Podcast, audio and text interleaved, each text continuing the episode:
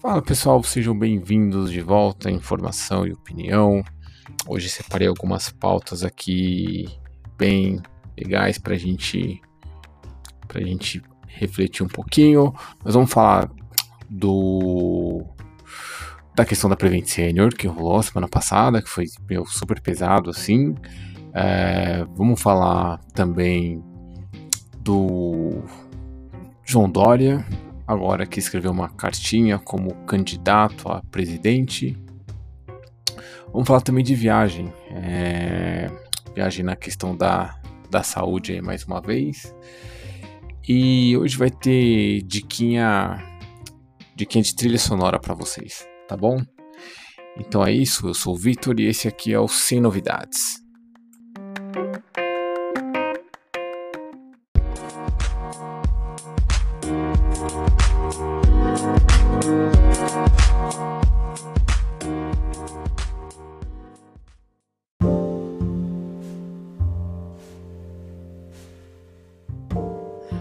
Gente vai começar então aqui com a pauta da Prevent Senior, porque foi um escândalo que aconteceu na última semana, o, o que foi descoberto aí durante a CPI da Covid, porque a galera da Prevent Senior estava utilizando os seus pacientes, os seus clientes, os seus consumidores como cobaia para testar eficácia de alguns métodos de, de atendimento a pacientes com Covid-19. Né? Isso é uma coisa gravíssima. Imagina você leva sua mãe, seu pai no hospital, uh, doente, o seu ente querido, alguém que você ama, e lá ele vai ser utilizado para alguns testes né, de laboratório.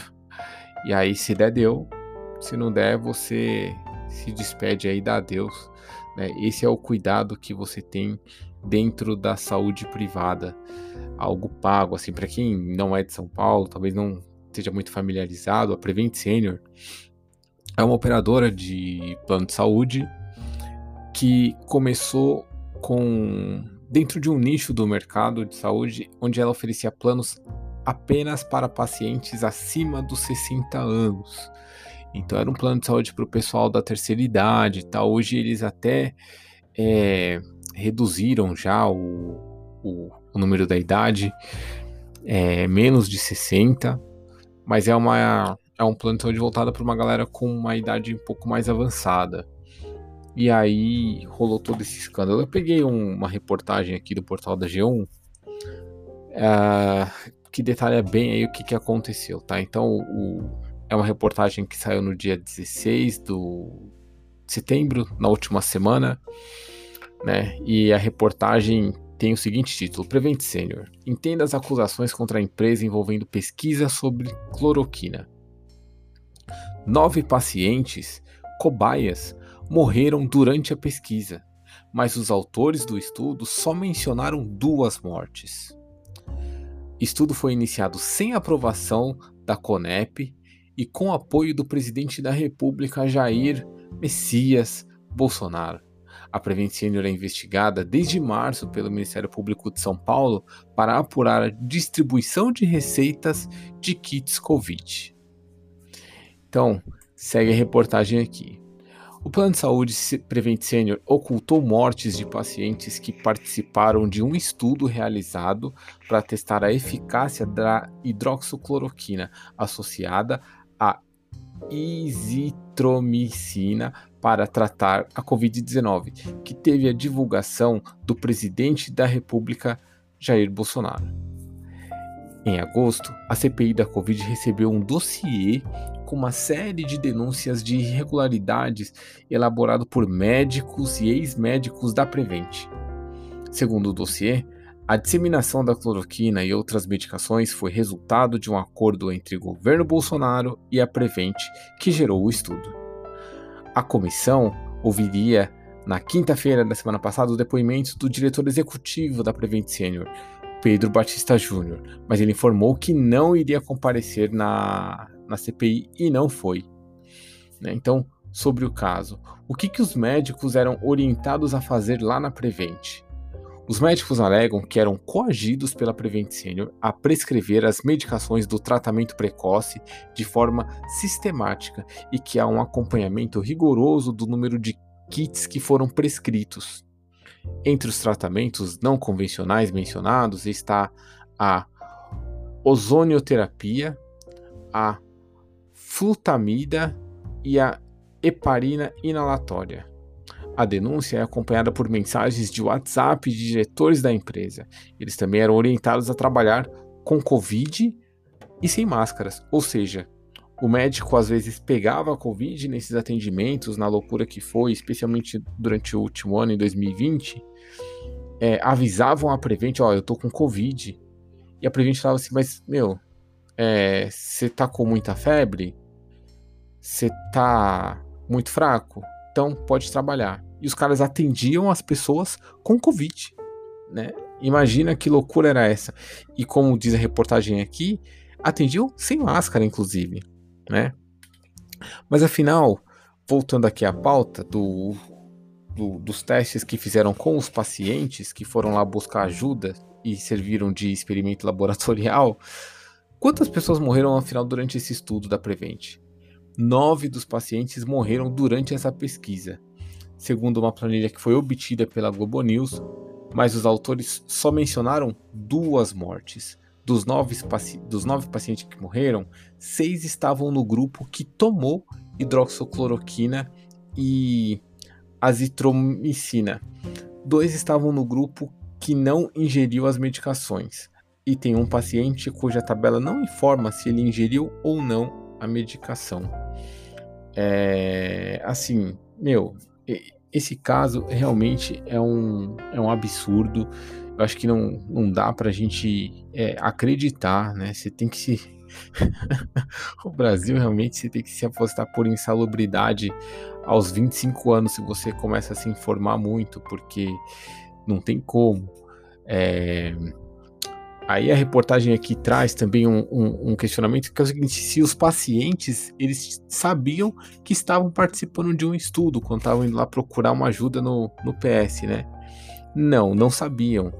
E segundo a reportagem, em uma mensagem publicada em grupos de aplicativos de mensagem, o diretor da Prevent, Fernando Oikawa, fala pela primeira vez do estudo e orienta os subordinados a não avisar os pacientes e familiares sobre a medicação.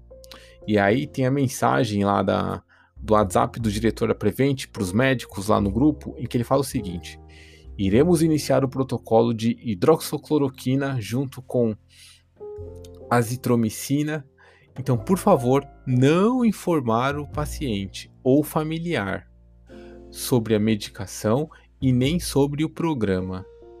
Essa orientação. Então, ou seja, né, vamos enganar aqui os, os pacientes e seja o que Deus quiser. É, isso é a saúde privada, isso é o capitalismo, isso teve apoio do presidente da República, que depois inclusive, publicou dados desse estudo lá no seu Twitter em abril. Esses estudos começaram em março. Essa, essa mensagem aqui foi passada para a equipe em março do ano passado. Em abril, o presidente publicou dados desse estudo no seu Twitter para validar a questão da hidroxicloroquina, ou seja, é uma loucura, né? Essa maldade, que isso é uma maldade acima de tudo, que fazem aí com, com o povo, com os brasileiros e com as pessoas que, segundo declaração aí do, do próprio governo, do próprio presidente, né, que ele falou o seguinte, que essa galera já não contribui mais mesmo, né? Lembra da Janaína Pascoal falando? Então, assim, fazer o quê, né? Todo mundo vai ter que morrer um dia. Então, é, é uma pena que isso tenha acontecido e nós esperamos que os responsáveis sejam devidamente punidos.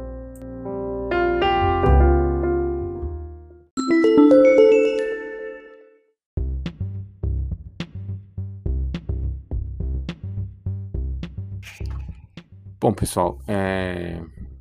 outra reportagem que eu trouxe aqui bem interessante é uma matéria que saiu, na verdade, aqui no, no caderno de economia do UOL. É uma matéria do dia 20 do 9, da Carla Araújo, do UOL lá de Brasília. E a reportagem é o seguinte: em carta como presidenciável, Dória, que é o governador de São Paulo, ataca PT e defende democracia e vacina. Muito interessante, né? Então vamos lá para a reportagem. O governador de São Paulo, João Dória, do PSDB, está em Brasília nesta segunda-feira, dia 20, que foi é, ontem, para quem está ouvindo. Não, antes de ontem, né? Para quem vai ouvir agora na quarta-feira. É, e o Dória estava lá para anunciar a sua inscrição nas prévias do PSDB para poder concorrer à presidência da República em 2022. Em sua carta de inscrição, que a coluna teve acesso, o Dória não cita nominalmente o presidente Jair Bolsonaro, mas afirma que o país está vivendo tempos de retrocesso. Uh, na carta, Dória ataca o PT e aí, nesse caso, ele afirma nominalmente que os governos dos ex-presidentes Luiz Inácio Lula da Silva e Dilma Rousseff representam, entre aspas aqui para o Dória, representam a captura do Estado pelo maior esquema de corrupção do qual se tem notícia na história do país. Fazer políticas públicas para os mais pobres não dá direito a quem quer que seja de roubar o dinheiro público. Os fins não justificam os meios, afirmou Dória em carta. É...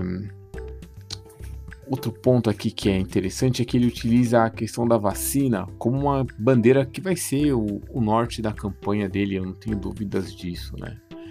É, então a reportagem diz o seguinte: Dória, que deve usar a vacinação contra o coronavírus como uma das suas principais bandeiras eleitorais, caso seja candidato escolhido pelo PSDB, também destaca o protagonismo de São Paulo na campanha de vacinação. Aí abre aspas aqui para a cartinha do Dória. Guiados pela ciência, buscamos a vacina. Nosso estado vacinou a primeira brasileira, a enfermeira negra Mônica Calazans, em 17 de janeiro de 2021, e será o primeiro estado a imunizar toda a população, afirmou Dória. Né?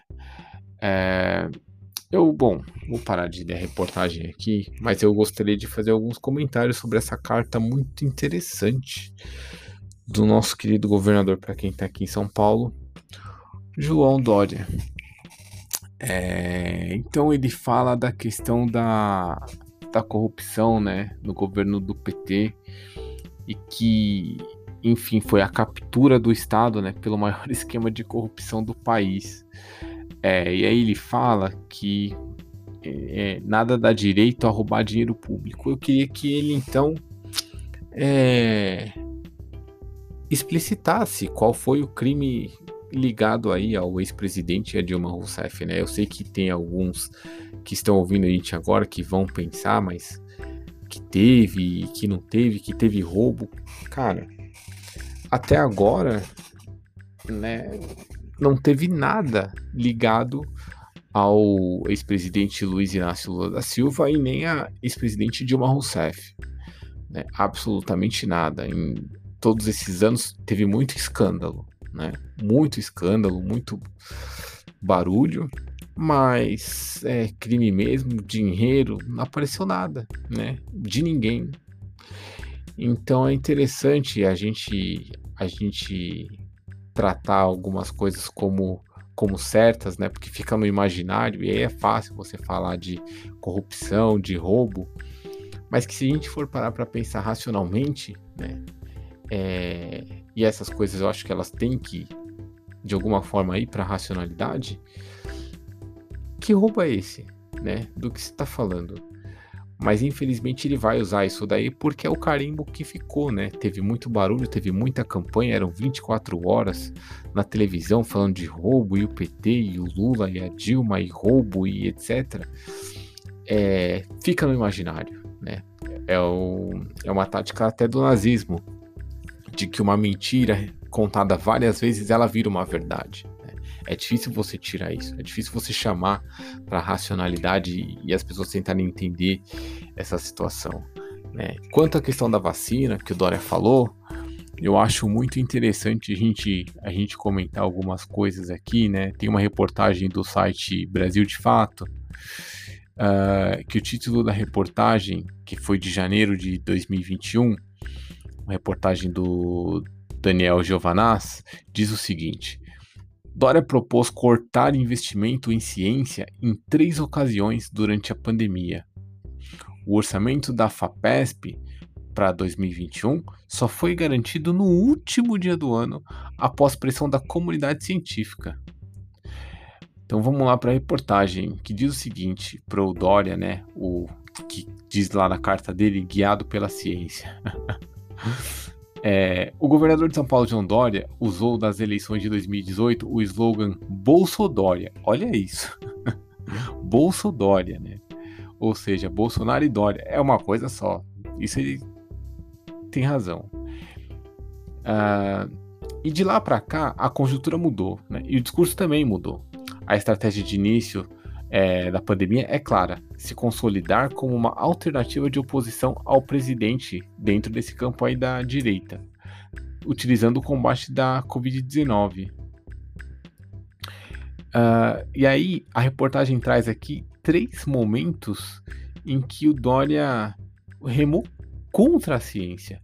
Primeiro, com um projeto de lei, que é o 529-2020, que foi apresentado pelo governo dele, do PSDB, que propôs reter os fundos de reservas essenciais para a operação das universidades estaduais e da FAPESP. Essas instituições iriam perder cerca de um bilhão ainda em 2020, no meio da pandemia, né? É, aí essa medida foi removida do texto do projeto em outubro de 2020, depois de muita pressão dos deputados da oposição.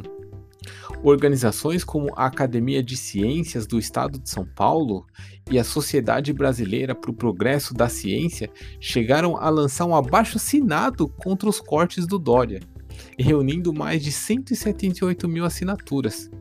Esse é o cara que está falando que foi guiado pela ciência. Só que se ele aparecesse lá na Academia de Ciências do Estado de São Paulo, ou diante do pessoal da Sociedade Brasileira para o Progresso da Ciência, capaz dele apanhar. Outra tentativa foi a PL 627-2020, também de autoria do governo Dória, que tentou reduzir em 30% o orçamento da FAPESP em 2021, com base numa é, interpretação equivocada da emenda é, constitucional 93/2016 da desvinculação da receita de estados e municípios. O prejuízo estimado para a FAPESP era estimado em cerca de meio bilhão, né? ou seja, 454 milhões para ser mais precisos, sem garantia de que o governo estadual do Dória repassaria isso daí posteriormente. Então é, é uma coisa assim impressionante, né? E a investida acendeu um novo alerta na comunidade científica, uma vez que a FAPESP, que era quem iria ficar sem esse meio bilhão por parte do governo do Dória, é, é ela que investe parte significativa do seu orçamento nos projetos em andamento, que depende do pagamento antecipado e de garantias que vai ter verba no ano seguinte para que as pesquisas continuem. É, então, assim, esse é o cara da, da ciência, né, de e que é a oposição ao Bolsonaro, que na verdade é uma mentira, né? É, ele é igual ao Bolsonaro, se não for pior, inclusive. É, e para o pessoal que não entende muito bem o que, que é essa galera do PSDB no poder, o que, que é a política do PSDB, o PSDB é o pessoal da privatização, né? O Dória ele já tinha, ele já estava querendo é, se livrar, inclusive do Instituto Butantan, né? que é da onde saiu aí boa parte da pesquisa para Coronavac, já cortou verba do Butantan, é, enfim, desviou verba do, do Instituto da parte de ciências e pesquisas aqui de São Paulo, que é do Butantan ele tirou do Butantan e colocou aonde essa verba? No departamento de marketing, né? Ou seja, umas loucuras assim feitas por esse cara. E é um governo voltado para privatização, ou seja, vender tudo, né? Tudo que for possível. Aqui em São Paulo, a gente tem um, um vale que se chama Vale do Anhangabaú. É literalmente um vale. Você imagina ter um vale na sua cidade, né? E de repente aquele vale ali foi privatizado, né? Ou seja, você precisa ir para algum lugar aí, você vai atravessar o vale, o vale agora não é mais público, você não pode mais passar num vale. Os caras privatizaram um vale, né? Aqui o governo do PSDB privatizou o Vale do Anhangabaú. Isso é o PSDB, é vender tudo, tudo para o privado. É, na administração do PSDB aqui, uma das coisas que foi é até engraçado, um dia eu fui para um resolver uma coisa aqui na faculdade, é, é fica ali no bairro da Vila Mariana. Encostei o carro, tinha um estacionamento do Estapar, falei, cara, eu só vou na secretaria, é rápido, preciso resolver um negócio. Vou parar aqui na rua mesmo. E aí, é, eu não quis parar dentro do estacionamento. Só que naquela rua, todas as vagas que você parar são da empresa do estacionamento, da mesma empresa, inclusive, que é a Estapar. Né? Ela, ela comprou, porque o PSDB vendeu, então as vagas para você parar na rua ali, você tinha que pagar para a empresa. Ou seja, a empresa está ganhando se eu pagar no estacionamento dela ou não. Né? É uma loucura. Isso é o governo do PSDB. Sobre o Vale do Anhangabaú, só por curiosidade, tem uma reportagem aqui no site G1 da, da Globo, que é uma reportagem da Vivian Reis, saiu no dia 23 de outubro do ano passado. E aí é o seguinte: a Prefeitura de São Paulo concede Anhangabaú, que é esse vale que eu tô falando para vocês, para iniciativa privada por 6,5 milhões, ou seja, venderam o Vale do Anhangabaú por 6,5 milhões. Após uma reforma que foi feita pela prefeitura, pela administração do PSDB, que custou 94 milhões. Né, para ser mais preciso, 93,8 milhões. Ou seja, você gasta do dinheiro público 94 milhões, aí você vende para a iniciativa privada, né, por 6,5.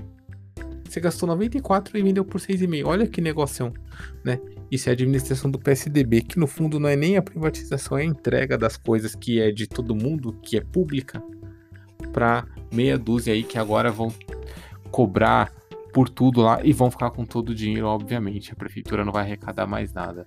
Isso é a administração do nosso querido João Dória.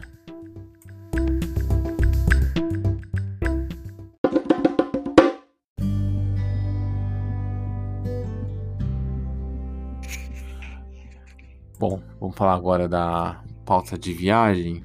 É, também é uma pauta voltada aqui para a área da saúde. Uma reportagem do site da BBC que diz o seguinte: o título da reportagem. Com 2 mil mortes diárias por Covid, os Estados Unidos revogam a restrição de viajantes do Brasil. Então, para você, brasileiro e brasileira que queira tomar um café da Starbucks lá em Manhattan, é, os Estados Unidos está revogando a restrição, então vocês já podem ir direto, tá? Podem ficar tranquilos. Essa reportagem aqui é da Marina Sanches, da BBC News, lá em Washington. O governo dos Estados Unidos anunciou nesta segunda-feira, dia 20, que revogará a restrição da entrada do país a viajantes brasileiros que está em vigor desde maio de 2020. O coordenador da resposta ao coronavírus da Casa Branca, Jeff Zentens, afirmou que a comprovação da vacina será pedida aos viajantes antes do embarque e no momento da apresentação do passaporte e do visto à companhia aérea. Abre aspas aqui para os entes. Cidadãos estrangeiros vindo aos Estados Unidos deverão estar totalmente vacinados e apresentar prova disso antes de embarcar em um avião com destino aos Estados Unidos. As vacinas são a melhor linha de defesa e a melhor ferramenta que temos em nosso arsenal para manter as pessoas seguras. Fecha aspas aqui para os Ents. Então a reportagem segue. Os Estados Unidos enfrentam uma nova onda de contágio e mortes por Covid, com média móvel diária de mortes na faixa de 2 mil pessoas por dia, segundo a Universidade John Hopkins. Isso é interessante, pessoal, porque é, eu que tenho rede social, tenho Twitter, tenho Instagram e eu sigo uh, muitos artistas é, americanos, né? Então, assim, eu vejo que tá rolando muito show lá, eu vejo que tá rolando muito evento. É, agora é final do verão, é, mas aí nos últimos dois meses teve bastante coisa, muito show lotado, aglomeração, galera sem máscara tal. Eles estavam vivendo, estão na verdade, como se a, o Covid-19 já tivesse sido algo realmente resolvido. E olha que interessante, duas mil pessoas morrendo por dia lá. E a galera vivendo como se não houvesse amanhã. É muito louco, mas enfim, para você que quer ir para os Estados Unidos, visitar, matar saudade, morar, gastar dinheiro, é, vai estar tá liberado a partir de novembro aí. Né? Então, é, só que é interessante tomar cuidado porque lá não tem SUS. Se ficar doente, o bicho pega, né? E a galera tá morrendo lá, né? Tá morrendo é, de verdade, inclusive mais do que aqui no Brasil. Então, fico alerta aí pra galera que tem os, os dólares. E se você for, me manda mensagem que eu quero comprar uns negócios lá pra você trazer pra mim.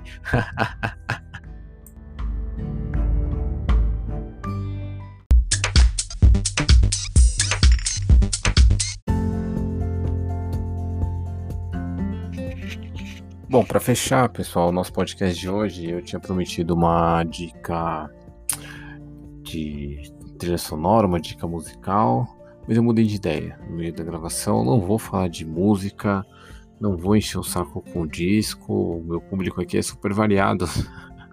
Há uma grande chance de eu desagradar todo mundo com as minhas dicas musicais. Então, vou mandar um filme dessa vez. É... E a dica que eu dou para vocês, acho que muita gente aqui já viu é o Matrix. Por que, que eu tô dando essa dica? Porque esse ano vai sair o quarto filme da saga Matrix. Sai em novembro. É... Quem me conhece sabe que eu adoro Matrix. E realmente, assim, eu, especialmente o primeiro filme, é um filmaço. Tem muita coisa ali, é um conteúdo riquíssimo em termos de simbologia, em termos de mensagens que você pode extrair ali do Matrix, meu, é assim, absurdo. Quem me conhece sabe que eu sou super fã. Então, essa é uma dica requentada aí, mas que vale super a pena para aquecer, para a gente estar tá ligeirão quando sair a estreia em novembro. É... Tudo que você puder consumir do Matrix, cara, vai lá e consome. vale a pena. Tem os três filmes. Para quem não sabe também, tem o Animatrix.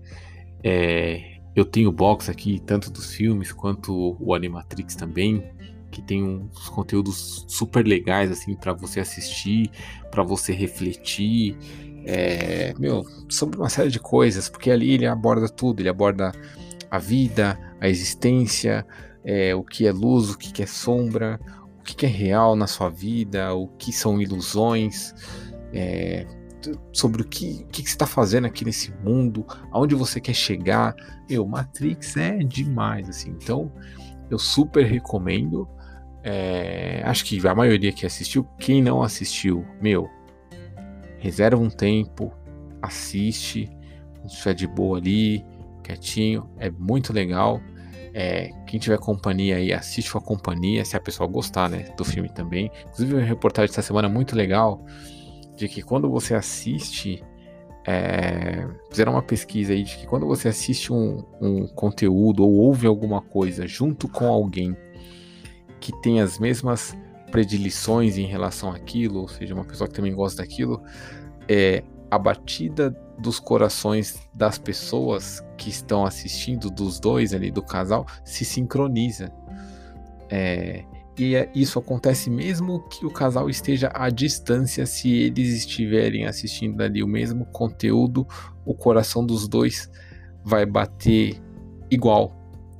Interessante isso, né? Então assim, ó, para você que tiver alguém para assistir Matrix junto, assiste. Quem quiser assistir com a galera, melhor ainda, para bater um papo depois, refletir, é super legal. Tem quem não conseguir entender muito bem o filme, é, tem bastante conteúdo na internet, vídeo no YouTube, é, textos em blogs, em muitos blogs antigos, aí vai ter bastante coisa escrita sobre Matrix, porque realmente É um filmaço, assim, cara, vale super a pena. Espero que vocês gostem da dica. É, esse foi o nosso podcast sem novidades. E a semana que vem a gente está de volta aqui. Um forte abraço para todos vocês.